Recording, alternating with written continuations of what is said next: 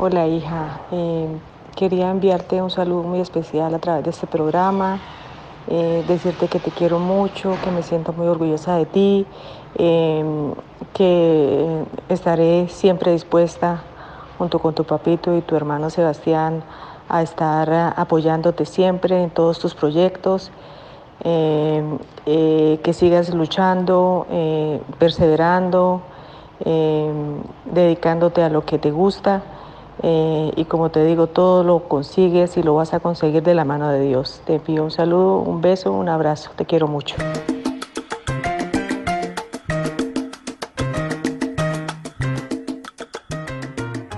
Al ritmo del timbal llega el gran combo de Puerto Rico. Ah, no, no, no, no. El gran combo deportivo. Desde el ciberespacio a tus oídos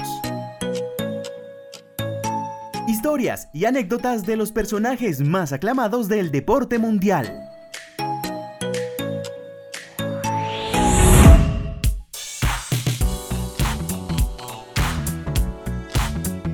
Bueno, muy buenas a todos nuestros oyentes en este nuevo episodio de El Gran Combo Deportivo. Hoy con una invitada de lujo, pues de hecho nosotros siempre tenemos buenos invitados o eso a nuestra consideración, pero hoy cuando les decimos que es de lujo es porque es en serio. Yo soy Alejandra, saben que los acompaño siempre en este nuevo capítulo de este maravilloso podcast y también quiero presentar antes de contarles cuál es nuestra invitada a mis compañeros Jonathan Acevedo y Sebastián Quintero. ¿Cómo les va, compañeros? Hola Alejandra, un saludo. Sí, hoy una nueva entrega del Gran Combo Deportivo y ni más ni menos que con una de las deportistas más prometedoras de Colombia, así que conectadísimos con la entrevista que se viene en los próximos minutos. Buenas compañeros, ¿cómo están? Pero se les olvidó decir una cosa, Alejandra. No, compañeros, no, esto es una, una charla muy chévere entre amigos, porque la invitada es una mujer que tiene cosas muy interesantes que contar. Y lo que les digo es que este podcast está durísimo y de nuestra edad prácticamente. Claro que sí, entonces, bueno, nuestra invitada es una joven norte santandereana que a sus 18 años ha conseguido importantes títulos deportivos, incluyendo el triunfo en el US Open Junior en 2019 y es un ejemplo para el tenis en Colombia. Todos los logros eh, que ha tenido durante su carrera le auguran un futuro prodigioso en las grandes competiciones mundiales del deporte blanco. Y sin más preámbulos, ahora sí les presento a María Camila Osorio. Buenas tardes, Camila. Hola, ¿cómo están todos? Hola Alejo, hola Sebas, hola Jonathan. bueno, nada, muchas gracias por la invitación. Feliz de poder compartir un rato, como les decía ahora, con ustedes. Y, bueno, sí, empezamos la, la entrevista. Bueno, claro que sí, Camila. Usted viene de una familia ligada al deporte, pero no precisamente por el tenis, sino por el fútbol, porque recordemos que su abuelo Rolando Serrano fue un histórico futbolista que ganó con la tricolor nacional en aquel Mundial de Chile 62. Si todo dentro de su familia era fútbol, ¿de dónde nació esa afinidad por el tenis? Pues la verdad yo siempre digo que a mí, o sea, yo estoy en el tenis por descarte, porque, o sea, toda mi familia es deportista, pero nadie, o sea, nadie, nadie en mi familia eh, juega tenis, ni jugó tenis, ni tenía ni idea de que era, pues, a veces este deporte. Entonces fue como muy, muy extraño todo porque, pues, yo quería hacer algo, yo desde chiquita era muy activa y siempre, bueno, todavía soy súper activa, eh, pero en ese momento quería practicar algo, hacer un deporte y les descubrí a mis papás entre tres deportes, algo así, y me dijeron, no, tenis, o sea, dijeron entre ellos, no, tenis, tenis, porque eso no le va a gustar, eso no, nadie. Y preciso, empecé a jugar y me, me gustó y me quedé. Y ahí ya empecé a jugar torneos, a viajar y todo, y como que me, enamoré del deporte. María Camila, ¿quién le regaló su primera raqueta? Eh, mi papá, mi papá me la compró. era una, pues, ni siquiera era una marca conocida, una marca re X, por lo menos hay marcas como Wilson, Babo, Las Manojetes, esas marcas grandes. Era una raqueta como pesada por Q, o sea, no tengo ni idea, ahorita no me acuerdo, pero, pero sí, esa es mi primera raqueta, de hecho todavía la tengo acá. Camila, pero tomemos una máquina del tiempo y devolvámonos cuando usted tenía seis años. A mí me gusta el suspenso y poner a recordar a la gente cómo fueron sus puros inicios. Cuando usted iba a una escuela ubicada en la ciudad de Cúcuta, donde usted inició, que es la escuela de Edgar Serrano. Cuéntenos cómo Edgar llegó allá. Edgar Muñoz. Edgar Muñoz. ¿Cómo, cómo usted, estoy, loco, cómo, cómo terminó usted allá? ¿Qué, ¿Qué la hizo llegar allá, pues ya después de que sus papás por descarte y por todo esto dijeron, no, que esta china juegue tenis? Pues eh, mis papás, pues después de que yo les haya dicho como que no, después de que les había dicho como que quería jugar y eso, pues es lo que me cuentan, porque yo en realidad no, pues yo no me acuerdo de eso. eh, mi papá empezó a averiguar escuelitas y eso, donde podía eh, practicar y le habían comentado que en el lago, en una escuela que por acá, pues en, donde está el profesor, que era muy buena, que habían formado, que ahí estaba el formador de Fabiola Zuluaga, que tenía mucha experiencia, que formaba muy bien a los niños, no sé qué. Mi papá dijo, bueno, pues si va a aprender, que aprenda bien. Entonces fue como que, bueno, vamos, llevémoslo para allá. Igual hay muchos entrenadores acá, muchos profesores que, que saben mucho y que tienen pues también mucha experiencia y que forman muy bien a los niños, pero pues en ese momento se dio para que, para que fuera Edgar. Entonces, eh, inicié allá, inicié en la escuelita de él. Eh, y sí, la verdad, como que siempre fue como un joven, fue súper divertido. Ya después, más adelante, cuando ya empiezo a viajar, fue que lo tomé más en serio. Pero al principio fue eso, fue algo como que le dijeron a mi papá y, y me llevó para allá. Justamente usted mencionaba a Fabiola Zuluaga, que es un ícono del tenis colombiano y que también formó parte de esta escuela. ¿Qué representaba en ese momento y qué representa ahora haber, digamos que iniciado en los mismos pasos que inició ella? Pues con eh, Fabiola, Fabiola siempre ha sido un, ejemplo, un referente, obviamente, creo que para mí, para muchos tenistas que, estamos ahí, porque ya como que abrió el camino, ¿sabes? Nadie, nunca nadie había estado como en un ranking tan alto, nunca había llegado a conseguir como cosas tan grandes como ella, entonces llega una persona que de Cúcuta, una ciudad pequeña, y de la nada está metida entre la mejor 20 del mundo, o sea, eso es, me entiende, impresionante, es algo histórico, algo de todo. Entonces, eh, creo que siempre fue como un, ejemplo y siempre la tuve ella ahí, eh, pues como muy presente, de que, bueno, si ella lo logró, yo también puedo llegar y, bueno, son creo que muchas cosas. Ahora tuve la oportunidad de compartir con ella en Copa Federación, que jugamos pues por Colombia y como capitana la verdad que me sentí súper bien, es una persona muy tranquila, ella es todo lo contrario a mí. Yo soy súper acelerada y tal, eh, una cosa, de recochera, re, sí, o sea, ella también es recochera, pero normal. Eh, pero ella es muy tranquila. Entonces, por decir, yo en la cancha, que normalmente siempre estoy súper, eh, bueno, no súper acelerada, pero sí como que muy ansiosa. Siempre quiero estar como al 100, 200 allá. Era como un, un polo a tierra que dicen. Entonces, creo que, que me, me, fue muy bien con, con ella. Y aparte, es una gran persona. Entonces, creo que por todo me la, la admiro mucho. Eh, bueno, María Camila, en estos días yo estaba revisando los entrenamientos que se llevan a cabo en la escuela de tenis de Edgar Muñoz precisamente y me pareció curioso un ejercicio que desarrollaban con una rueda estática en el que el deportista realiza un leve movimiento con la raqueta Así, hacia la rueda. O sea, sí. sí. ¿De qué se trata o qué se está trabajando con dicho ejercicio? Es para meterle efecto a la pelota, pero yo no, yo de hecho yo no usé eso. Creo que no. Sí, no, no, no, yo no, no me acuerdo que haya usado eso. Creo que el profesor, a mí me hizo varias cosas con los agarres y con eso me ponía, yo tendía, o sea, a ver, yo hago un ejemplo. Es que no tengo que agarrar, pero voy a agarrar este cosito acá. eh, yo la raqueta, pues él enseña muy bien la técnica. Entonces, por decir, la raqueta había que agarrarla de esta manera, o sea, sobre así, la, sobre la raqueta para ir hacia adelante. Y yo tendía a pegar así, que era pues súper difícil. Aparte, es muy sabes, como delicado para la muñeca, porque ya era muy chiquita, todo es mucho más débil y bueno. Entonces me ponía una moneda para que corrigiera el, agarre. Entonces con mi papá acá en la casa me decía, no, que, que, la moneda, que la moneda. Entonces me ponía una moneda para que yo pudiera pegarle bien.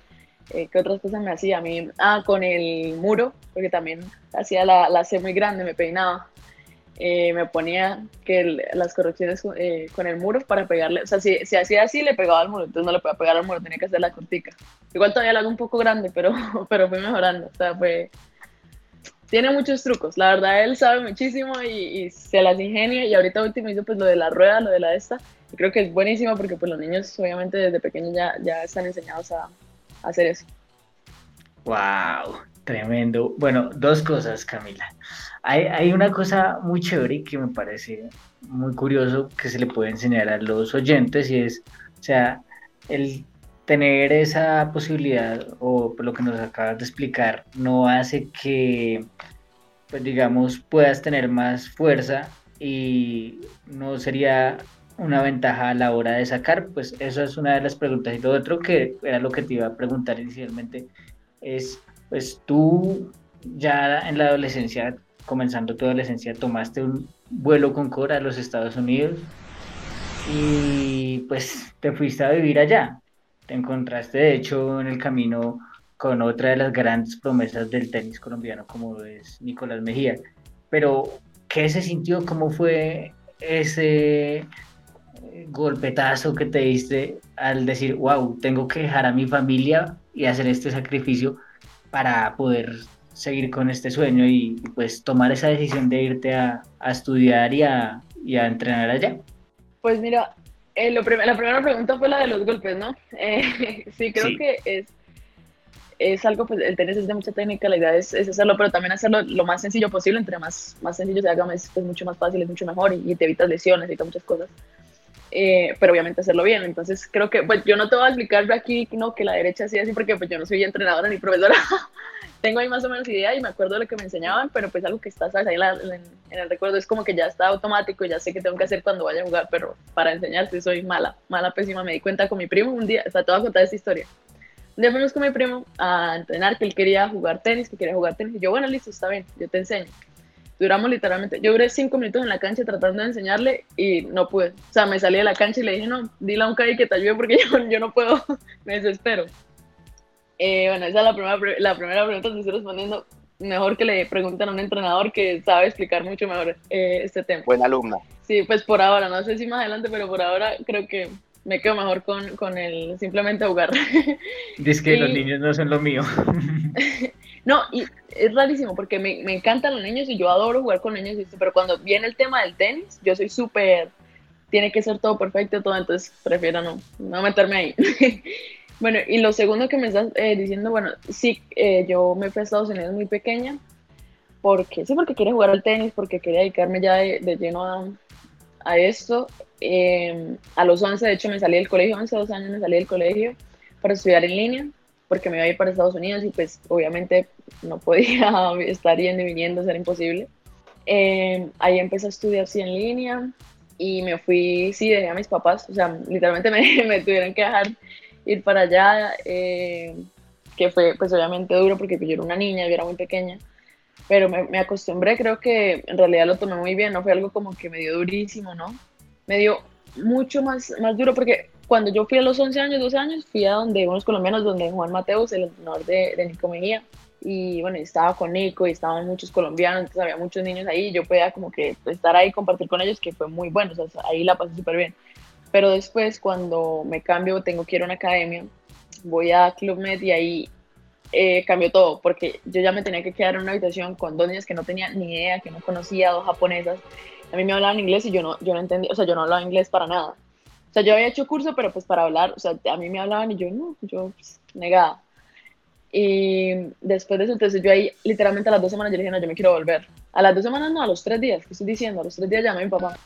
Papá, no, ya no quiero estar acá, me quiero volver, yo no entiendo nada, yo no sé qué dicen acá y yo no, estoy perdidísima.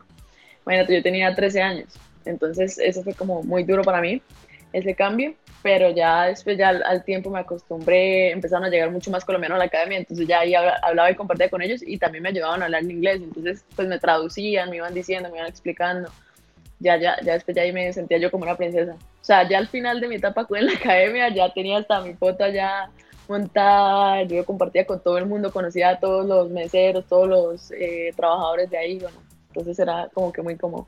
Pero al principio lo más difícil fue eso, como adaptarme a todo eso, el cambio de, obviamente estar en mi casa, que me despertara, me hicieran el desayunito, hacer yo todo sola. Entonces creo que, que eso fue lo más difícil. Camila, y ya usted ahorita hablaba justamente de esta academia, eh, Med Academy, y allí tuvo la oportunidad de compartir con el coach Gabriel Jaramillo. ¿Cómo fue esta experiencia?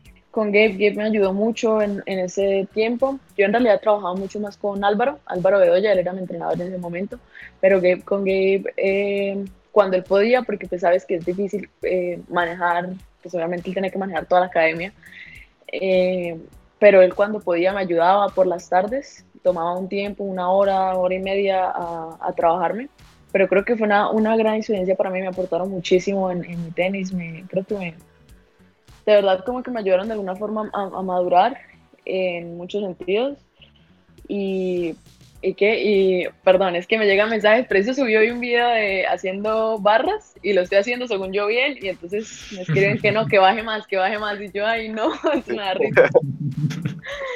eh, pero que, pero entonces sí, con, con ellos creo que fue una, un, una gran experiencia, aprendí muchísimo y, pero como te decía, el, el entrenador pues creo que principal era, era Álvaro. Ahí pues Gabe me ayudaba obviamente también mucho, era como que de la, éramos todos ahí como un equipo. ¿Y en qué le ayudó este viaje eh, eh, para Estados Unidos en cuestiones de técnica, en el mejoramiento de su tenis? Bueno, creo que en, en Colombia me iba muy bien y de hecho pues, fue, fue, una de las razones por las que me fui a Estados Unidos, fue por el, más por la competencia, ¿sabes? Por ir a jugar, por jugar partidos, por el nivel, por todo, para subir, para empezar a jugar ya a nivel internacional, porque yo sé que pues, o sea, en Sudamérica es bueno, pero en, en, en Estados Unidos, en Europa, el, el tenis es creo que muy exigente sí. y muy competitivo. Eh, entonces creo que fue más por eso, pero a nivel de pues, técnico, eso obviamente también me enseñaron muchas cosas. Cambié, creo que mi juego de alguna manera, porque yo venía en Sudamérica, obviamente las canchas son, la mayoría, casi todas son polvo de ladrillo, y en, en Estados Unidos son, en, es cancha rápida. Entonces, pues yo estaba acostumbrada a jugar así para arriba, un poquito atrás, estar pues tranquila y metiendo bolita en, en Estados Unidos. Uno pues no pasa, tienes que estar sobre la línea y pegar y pegar y pegar y pegar y creo que, que eso me, me, ayudó. Ahorita, o sea, ahorita lo que soy creo que puedo decir que puedo hacer ambas cosas, entonces es, es muy bueno, no ser, tratar de ser completo. Yo creo que eso es lo que me gusta del tenis, que puedo por lo menos hacer de todo, no es como que si ya no me salió esto un día, entonces ya no puedo hacer más, no. Creo que es, de buscar opciones y buscar soluciones. Wow.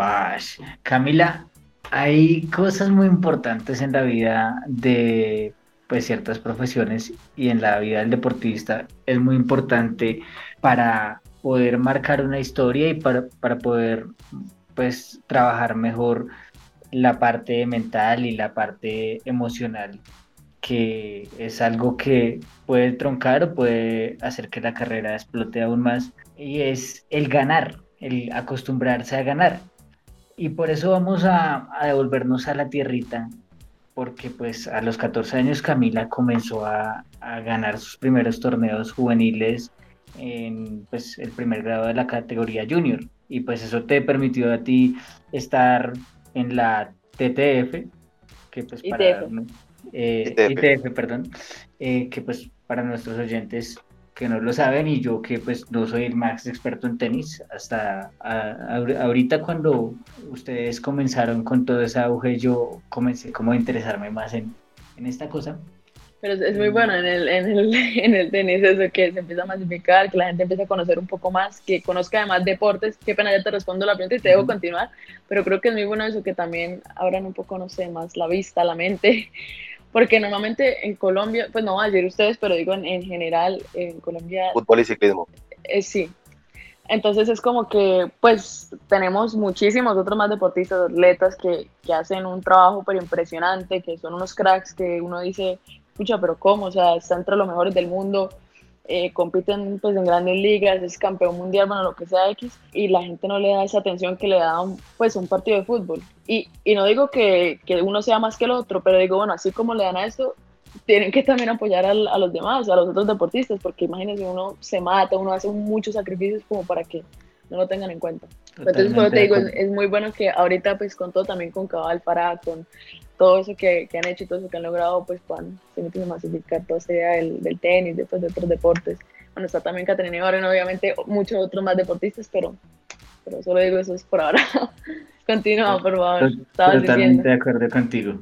Y, y, muy chévere que hayas intervenido ahí porque pues lo que tú estás diciendo sí es algo que nos tiene que poner, poner a pensar a, a los nuevos periodistas de cómo hacer para darle más cabida a deportes que nos dan mucho más resultados que el fútbol, aún siendo el fútbol el deporte más comercial.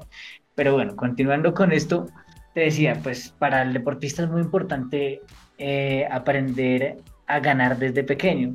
Entonces, cuéntanos esa historia de cómo fue ganar ese mundial de tenis en Barranquilla y pues más aún siendo la tierrita de uno pues yo no sé, a mí, a mí me pasa algo, bueno, me ha pasado muy, algo muy extraño, me imagino que pues, todo el mundo va sintiendo eso ¿no? en, lo, en, la medida que va llegando a cumplir pues como metas.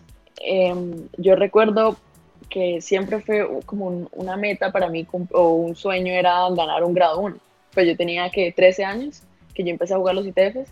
Entonces yo no, que yo quiero ganar un grado 1, que eso es lo máximo, que ganar un, un ITF grado 1 es pues, lo mejor, un es el mundial de no sé qué. Y yo era con el de Barranquilla porque para mí, bueno, Barranquilla habían ganado ya varios colombianos y aparte pues estaba en casa, o sea, todo como que, y yo amo Barranquilla, aparte pues de que sea el torneo ese, a mí me encanta Barranquilla, entonces yo era como que, no, este torneo lo tengo que ganar, yo lo quiero ganar, este bueno, cualquiera de la gira, porque era una gira, y preciso, el año anterior había hecho cuartos de final, que era pues que era un muy buen resultado porque en Colombia después de María Fernanda creo que no había María Fernanda Arazo es otra niña de Barranquilla que también lo ganó hace no sé seis años cinco años ahorita eh, entonces era como que, bueno, o sea, si ella lo, logró, yo también puedo hacerlo, no sé qué, bueno.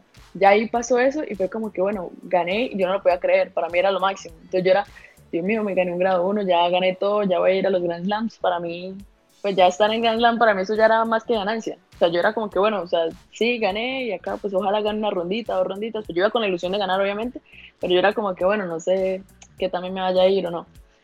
Pues entonces ya llegas a esa parte que, bueno, gané un grado 1, ahora quiero ganar el, el, un grado A. Entonces empiezo, no, voy a, ganar, voy a tratar de ganar un grado A, voy a tratar, gano el, el, un grado A, no sé dónde, bueno. Después ya pasó la etapa del grado A, ya es como que, bueno, lo gané bien, o sea, la emoción y todo, porque uno no lo cree en el momento y uno lo ve como muy lejos a un principio. Y ya después cuando está ahí es como que, bueno, sí, ya lo pude hacer ahora, pero ahora qué, pues, ¿qué, tengo, qué tengo que hacer? Porque tiene que, hacer, tiene que haber algo pues mucho más grande que eso.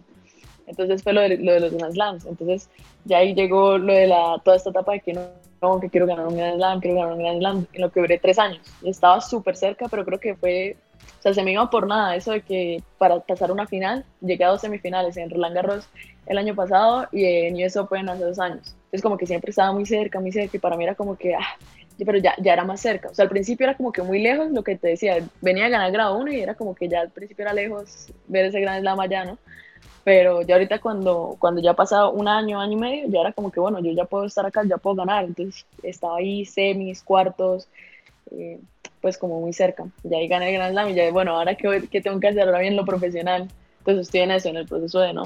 De pasar y toda la vida creo que es, eso, es seguir escalando y seguir escalando y seguir llegando, pero sí, todo, todo fue un proceso, o sea, tampoco es como que gané porque arte de magia, no, o sea, trabajé, me esforcé y pues se dio lo del, lo del grado 1 en el momento. Bueno, Camila, y todo esto se relaciona con un aspecto que es la fortaleza mental, que según varios de sus allegados es una de sus principales cualidades.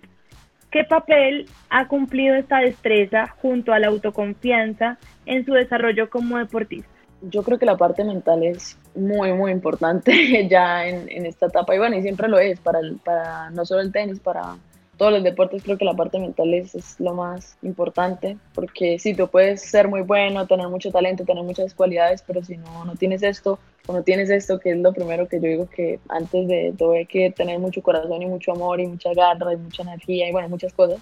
Si tú no tienes cabeza, creo que no, no, pues no, no puede llegar, no, sino que va a ser pues un poco más difícil, porque están en creerlo, en creer que uno puede llegar a hacer grandes cosas y en, en creer que uno puede, si me entiendes, como mejorar y, y crecer y bueno, infinidad de cosas más, pero para mí eh, siempre ha sido pues fundamental eso, en, tratar de ser lo más positiva siempre, de sacarle el provecho a todas las situaciones, porque obviamente hay días que obviamente voy a perder, otros días voy a ganar, otros días me siento bien, otros días no tanto, pero siempre trato de sacar lo mejor a las situaciones y de disfrutar el momento, entonces como que entro a una cancha y entro a dar lo mejor. Estoy afuera de la cancha, bueno, estoy en mi profesión, voy a dar lo mejor en lo que sea que tengo que hacer. Si tengo que meditar, voy a meditar lo más consciente posible. Si tengo que comer, voy a comer de la mejor manera. Si voy a dormir, dormir las horas que tengo que dormir. Pero entonces todo como, como, como muy consciente, como con mucha disciplina y creo que eso me ha ayudado a fortalecer la parte mental.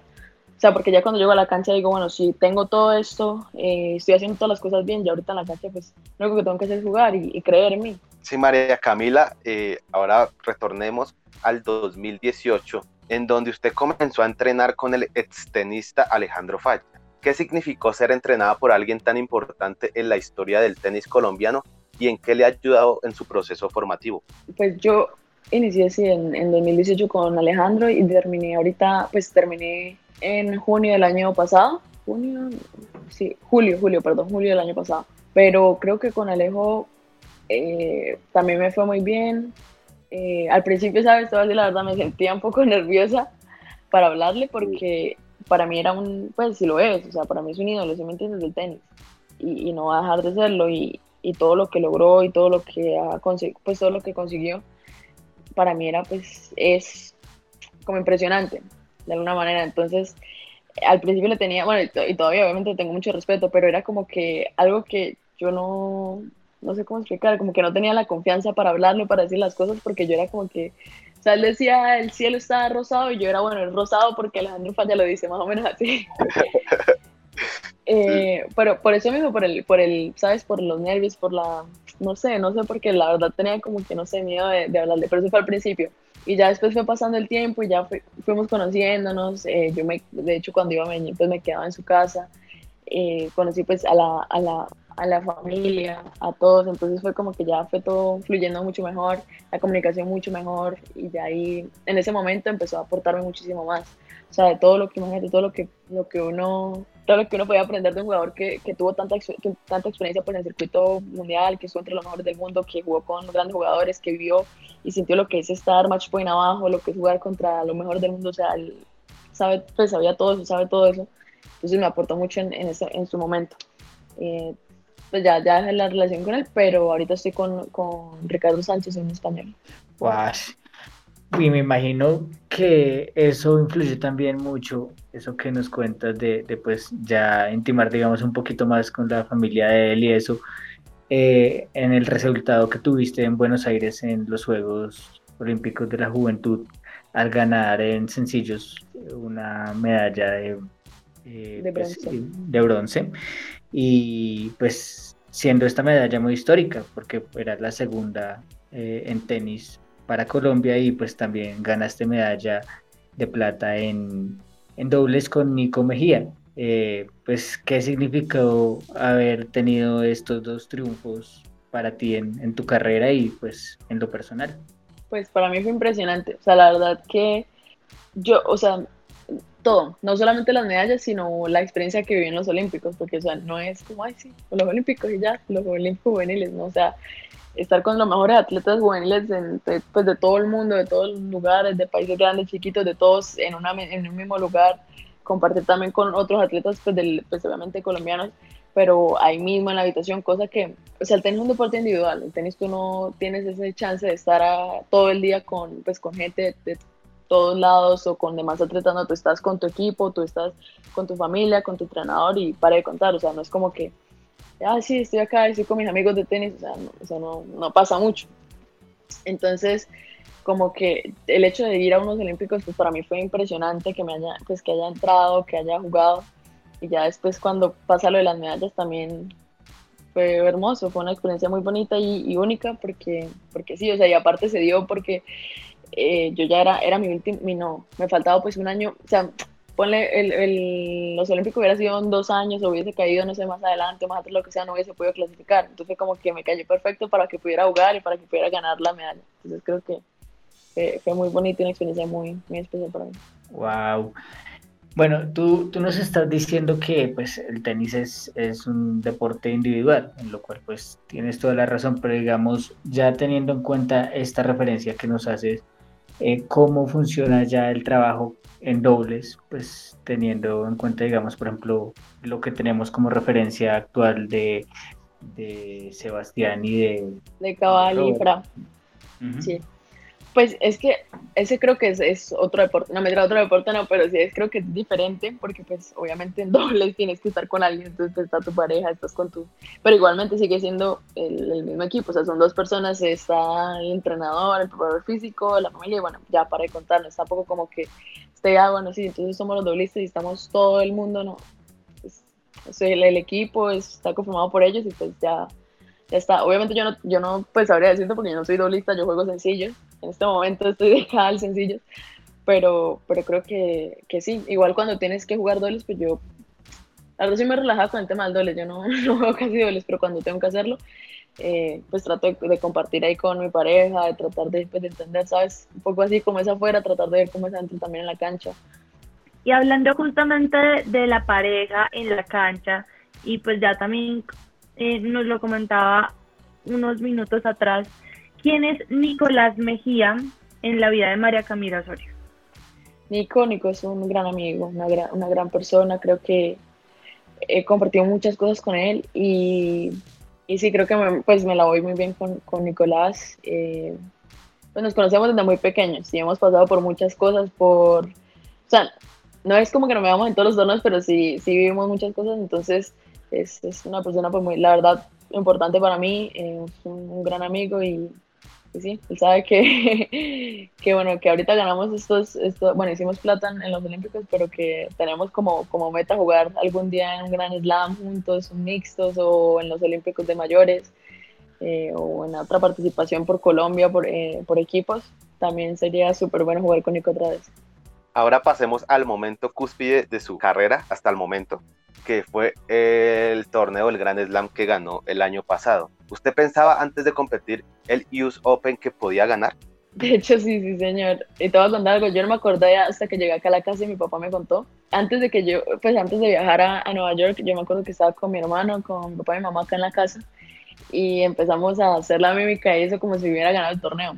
Entonces eh, sacó mi papá un trofeo y empezó a, a, a, a, decir como que bueno, María Camila sobre la campeona del US Open, entonces yo tenía que hacer el speech, tenía que hablar, ¿no? Entonces hablé en inglés y en español y yo, no, muchas gracias a todos por el apoyo, es para Colombia, no sé qué tal. Y así como si hubiera ganado, ¿no? Pero pues aquí en la casa fue molestando. Entonces mi hermana me abrazaba, mi mamá lloraba, bueno, así, pero molestando. Fue como que de verdad pues como por recochar así un día.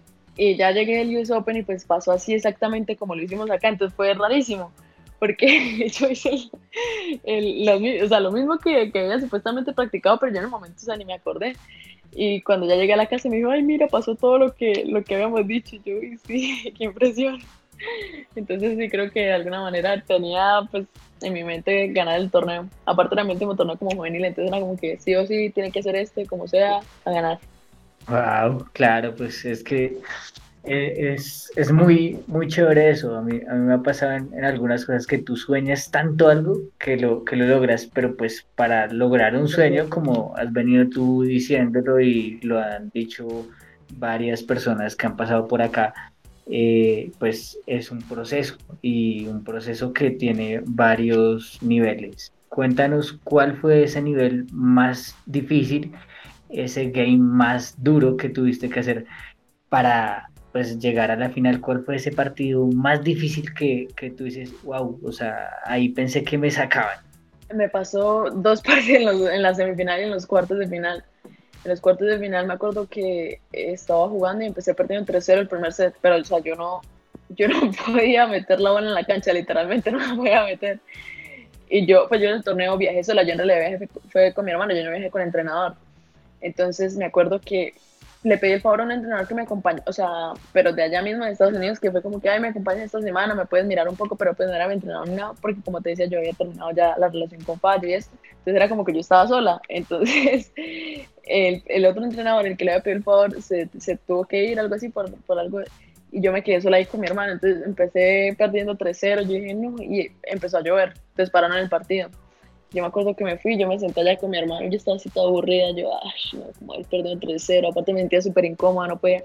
Me acuerdo que Cabal y Farah estaban jugando en el momento de la final y yo ahí viendo el partido, pues yo estaba obviamente feliz y pues pendiente del, eso, eso creo que me ayudó también porque me hizo relajarme un poco del, de lo que estaba viviendo en, el momento.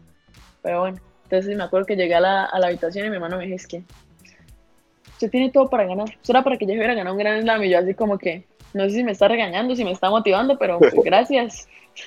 Y me dijo, no, sí, sí, sí, es que eh, usted juega mucho, no sé qué, pero así sí me entiende como bravo, como bravo, ¿verdad? Diciéndome como que usted puede, pero, pero hágale, pues, métale ganas.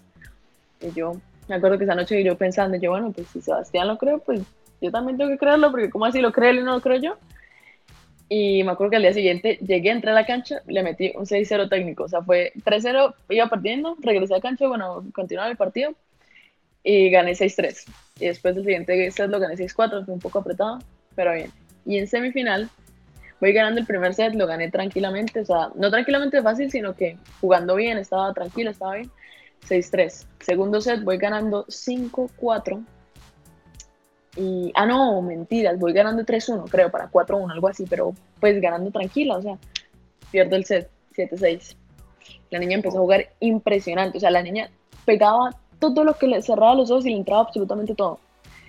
Y yo era así sentada, yo miraba, miraba a mi hermano y miraba, y en ese momento eh, Pablo González, no sé si ustedes pues, lo han escuchado, fue capitán de Copa Davis, y en ese momento también acompañó a Caballo para ahí en, en, el torneo.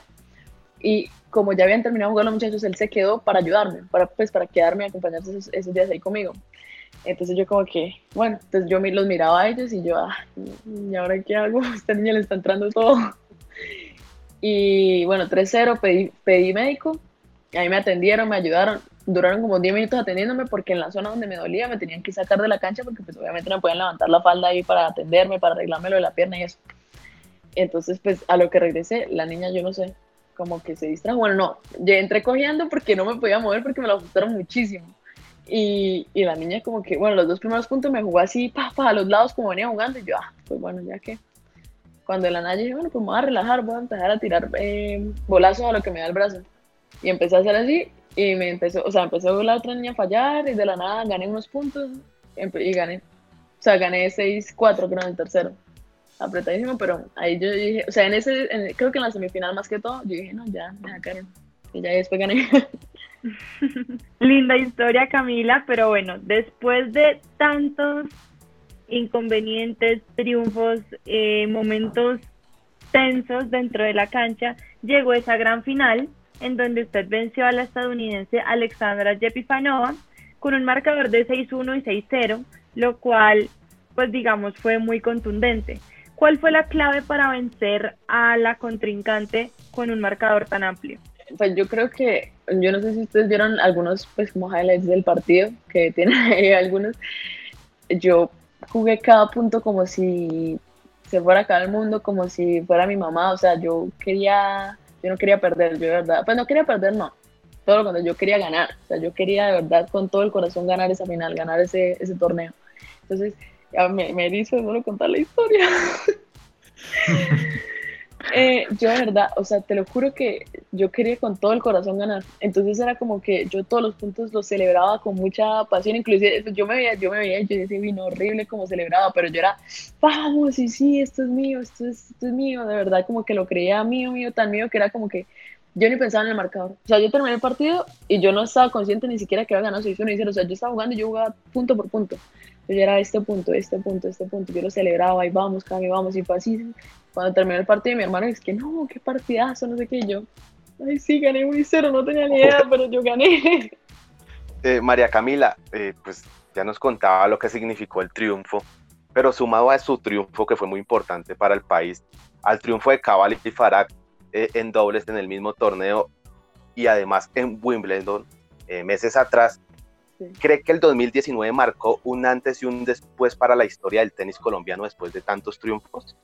Pues yo espero que sí. Eh, igual pues también habíamos tenido otros tenistas en su época, ¿no? Obviamente, pero, pero que también hicieron grandes papeles. O sea, es que no, yo digo que no hay que, no sé cómo se dice, pues no es desmilitar obviamente porque pues tú estás diciendo que está marcando un antes o un después, pero creo que, que es, difícil, pero esperemos que sí, o sea, que de ahora en adelante pues obviamente venga una generación de tenistas pues mucho mejores, que ganemos mucho más títulos, que llenemos a Colombia de mucha más alegría pero sí, puede que sí. La verdad puede que sí, no sé. Esperemos que sí, que, que ahora en adelante, pues obviamente sea, sea mucho mejor todo este tema de, de los torneos, de los jugadores, pues, de lo que se viene. Claro. Además que pues al ser un año extremadamente exitoso para el tenis y pues para ti, eh, pues obviamente llegan los reconocimientos y entre esos reconocimientos el espectador pues te reconoció como la mejor deportista joven del año. ¿Qué significó haber ganado este galardón o este premio para ti? Eh, fue muy, muy bonito, muy, muy especial. Es que creo que después del US Open todo fue tan impresionante y difícil también. Yo estaba súper cansada después de eso, créeme que fueron semanas muy difíciles después, pero, pero eran semanas muy bonitas. a la vez era algo que pues, obviamente uno nunca se imagina que va a vivir y me pasaron cosas tan lindas que, que pues yo vivo agradecida con, pues primero, yo creo mucho en Dios, entonces con Dios porque me haya dado eso, porque es algo por lo que de verdad uno trabaja y se esfuerza todos los días y a diario para, para conseguir. Entonces, cuando, cuando ya, cuando ya pues me llegan estos premios de que no, que el, que el espectador, también de los premios Altis, del Comité Olímpico, o sea, pues como que no, que la mejor, que oro, que, que, que la, pues no sé, la mejor atleta, no sé, puros reconocimientos, yo era como, pues yo me sentía súper, la verdad, orgullosa y feliz y muy motivada también para, por lo menos para este año, para lo que se venía. Bueno, Camila, este año inició su carrera como profesional en los qualities de la WTA. ¿Cuál fue la sensación que tuvo en ese primer partido en el Australian Open? La verdad, o sea, no tenía miedo y unos nervios. Yo me acuerdo que yo entré a la cancha y bueno, aparte, yo es que yo venía enferma, yo, o sea, yo no sé por qué ahorita último me estaba como enfermando mucho. Yo venía como enferma, venía maluca, venía como con pero yo sentía que me iba a vomitar, o sea, que yo iba a entrar a la cancha y que iba a vomitar, que yo, yo no podía ni respirar bien, yo era, pero también no estaba respirando bien por el humo, no sé si se, acuerdan que hubo ese momento en Australia todo lo del humo, lo de los incendios, entonces todo eso era lleno de humo y uno no podía respirar en realidad bien. Creo que algunos deportistas pedían eso para, yo tuve que hacer el, como el inhalador y esa cosa para poder respirar porque me estaba quedando sin aire pero me acuerdo que el primer set del primer partido, o sea, yo era, yo nunca, o sea, no es que nunca haya hecho una eh, falta de pie ni nada de eso, sino que, o sea, por ahí que la hice una vez en un partido, pero hace muchísimo, pero yo me hacía faltas de pie como si fuera algo común, algo normal para mí, y yo era como que, Dios mío, o sea, no entiendo qué estoy haciendo, yo era falta de pie, eh, casi me, o sea, me, me, tropezaba ahí caminando, o sea, yo era, parecía una boba. Y aparte había muchísima gente de Colombia, porque yo no sé por qué había, su también estaba llena de colombianos, entonces era con la bandera de Colombia, eso celebraban y gritaban todos los puntos conmigo, eso sí. Entonces eso como que de alguna manera me ayudó mucho a relajarme para el siguiente set. me acuerdo que entré al baño del primer set y yo era, Dios mío, yo me quería, o sea, yo quería vomitar, quería meterme el dedo así para vomitar porque, o sea, lo que sentía era, como les decía, yo, uno siempre sueña si tiene metas por, cumplir y cuando ya llegué ahí como que no, lo cree y como siente que no, como que está en una nube y siente que está volando como que no es real entonces así me sentí en ese momento. Pero ya después cuando ya entró el segundo set, entré como con otra mentalidad, como bueno, ¿quién soy yo? Yo soy María Camila, vamos a darlo todo, tú o sea, estás aquí por algo. Eh, llegaste acá tú trabajando pues solita, con, ¿sí me entiendes? Tienes, o sea, como que merecía estar ahí de alguna manera, me decía, para, para estar tranquila. Y, y, ya, ya después gané el primer partido y ya como que dije, bueno, ya, si estoy acá, o sea, todo lo que trabajé durante este tiempo eh, valió la pena y, y sí, esa fue mi primera sensación del primer Australia. Sí, María Camila, usted alcanzó a jugar algunos partidos profesionales, pero ¿cómo va el proceso para llegar al cuadro principal? ¿Cree que la pandemia le frenó sus metas o las metas que tenía presupuestadas para este año? Pues obviamente creo que sí, porque pues, eh, tenía muchos torneos ahorita esta mitad de año y, torneos, pues sí, torneos por jugar obviamente, por entrenar, o sea, tenía muchas cosas para hacer y pues muchos planes para, para lo que terminaba el año. Pero igual creo que todavía no, pues no es un año perdido creo que tuve como esa pruebita de profesional, porque yo, este es mi primer año como en los torneos élite, los torneos más grandes. Entonces como que tuve esa pruebita, ya dije, bueno, ya sé lo que tengo que hacer, ya sé cómo trabajan ahí, ya sé más o menos qué es lo que voy a vivir de ahora en adelante y qué tengo que mejorar. Entonces como que también de alguna manera esto me ayudó a enfocarme en mí, en lo que tengo que hacer y en lo que tengo que seguir creciendo y mejorando, porque o sea, las otras al igual que, al igual pues que yo, pues quieren ser la mejor del mundo, entonces ellas trabajan 10, 15 veces tal vez más de lo que yo lo hacía, entonces por eso no digo que sea un año perdido, o sea, en cuanto a metas y eso, pues puede que, sí, porque pues uno tiene meta de no entrar a un gran slam y eso, pero pues si ni siquiera los hacen uno cómo va a entrar, eh, pero sí, por lo menos creo que, que, me ha servido, o sea, pues obviamente no con los torneos, pero sí como en, en mejorar en mí, en los entrenamientos, en, en muchas cosas he cambiado mucho, muchas cosas. Bueno, María Camila, eh, ya pasando una pregunta, un debate que se ha generado en el último tiempo en el deporte en general, y es que usted empezó a ganar títulos desde muy temprana edad, y pues hay una fuerte discusión sobre la importancia que se le está dando al ganar sobre el formar en los deportistas que hasta ahora inician. ¿Usted cree que se puede formar y ganar al tiempo o por el contrario, el presionar para ganar a esa edad puede desviar el camino del deportista? Pues, ¿qué te puedo decir yo? O sea, para mí, para mí no tengo ni idea de qué piensa pues la otra gente, para mí es muy importante, lo más importante es hacer bien los procesos. No importa tanto las, el ganar o no ganar eh, a tan temprana edad, porque pues al final hay gente que, tú has visto niños que ganan eh, desde chiquitos y ganan torneos y ganan todo, pero después se, o sea, se, se cansan o se, se, agotan de, uy, perdón, es que estoy tratando de como aproximadamente descargar el celular, discúlpenme.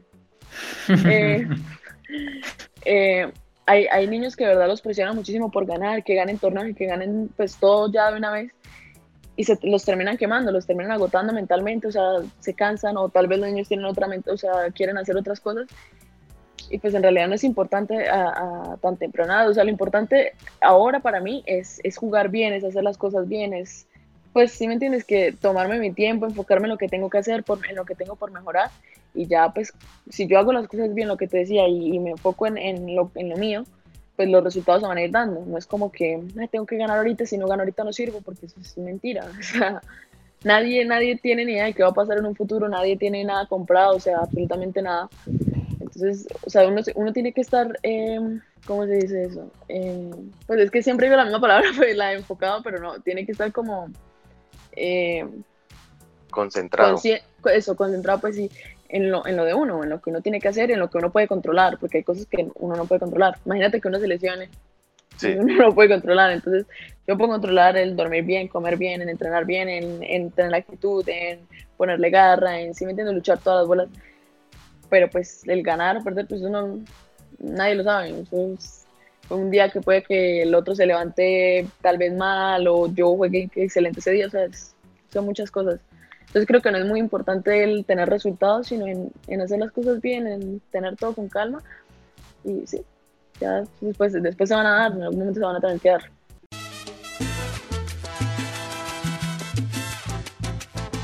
Aquí no se vale pensar se vale responder. De primera intención, en el gran combo deportivo. Wow, Camila, qué respuesta tan interesante y tan cierta. Camila, yo soy un tipo que parezco un niño de 5 años. A mí me gusta estar jugando todo el tiempo. Entonces, la invitación a continuación es a que juguemos. Yo voy a coger de monaguillos a Jonathan y a Alejandra, que te van a hacer unas preguntas muy concretas en las cuales vas a tener que hacer respuestas cerradas. Entonces, la idea es que lo respondas rápido, rápido, o si no, nos tienes que gastar un helado a los tres. Si ganas tú, te gastas. ¿Cómo le gasto el helado? ¿Se lo mando por Rappi? Eh, de pronto, cuando por Rappi llega, por Rappi llega. Entonces, ¿qué dices? ¿Te le mides al juego que, te propongo? O, sí, yo, pues yo sí, por mí no hay problema. Pero lo que no entiendo, a ver, entonces ustedes preguntan algo y yo respondo lo primero que se me venga a la mente o lo que sí. Sí, son, respuestas rápidas, pero son sencillas. Entonces, pues. O sea, no me puedo alargar. No te puedes alargar. Básicamente, de, sí o no, o el objeto y ya. O tal cosa o tal cosa. Escoger entre alguno. Tienes un espacio de 5 segundos máximo para poder responder o si no nos por cada tiempo que te vayas alargando es un helado que nos debes. No, pero imagínate. Bueno, listo, listo, está bien. Tiene un poquito de hambre Sebastián, pero continúa. Sí, me di cuenta. Sí, yo, yo, yo, ando, hambriento todo el tiempo, pero pues Alejandra, comencemos con, con esto que esto comenzó bien chévere. ¿Cuál ha sido el momento más difícil de su carrera? El dejar a mis papás eh, a los 12 años. ¿Cuál es el sueño más grande que tiene a nivel profesional por cumplir? Ser la número uno del mundo, ganar Grand Slams eh, y hacer historia. ¿Grand Slam o medalla olímpica? Grand Slam. Ay, no sé si estuvo bien decir eso. ¿Serena Williams o Simona Halep? Halep. ¿Federer, Nadal o Djokovic? Rogers. Federer. ¿Polvo de ladrillo, césped o superficie dura? césped. ¿Por qué? Porque o sea, ni siquiera tiene resultados ahí, pero bueno. Partido para enmarcar. O sea, para recordar, eh, US Open final 2019. Videojuego favorito. Mario. Todos los de Mario. Música que escucha antes de los partidos. Rocky.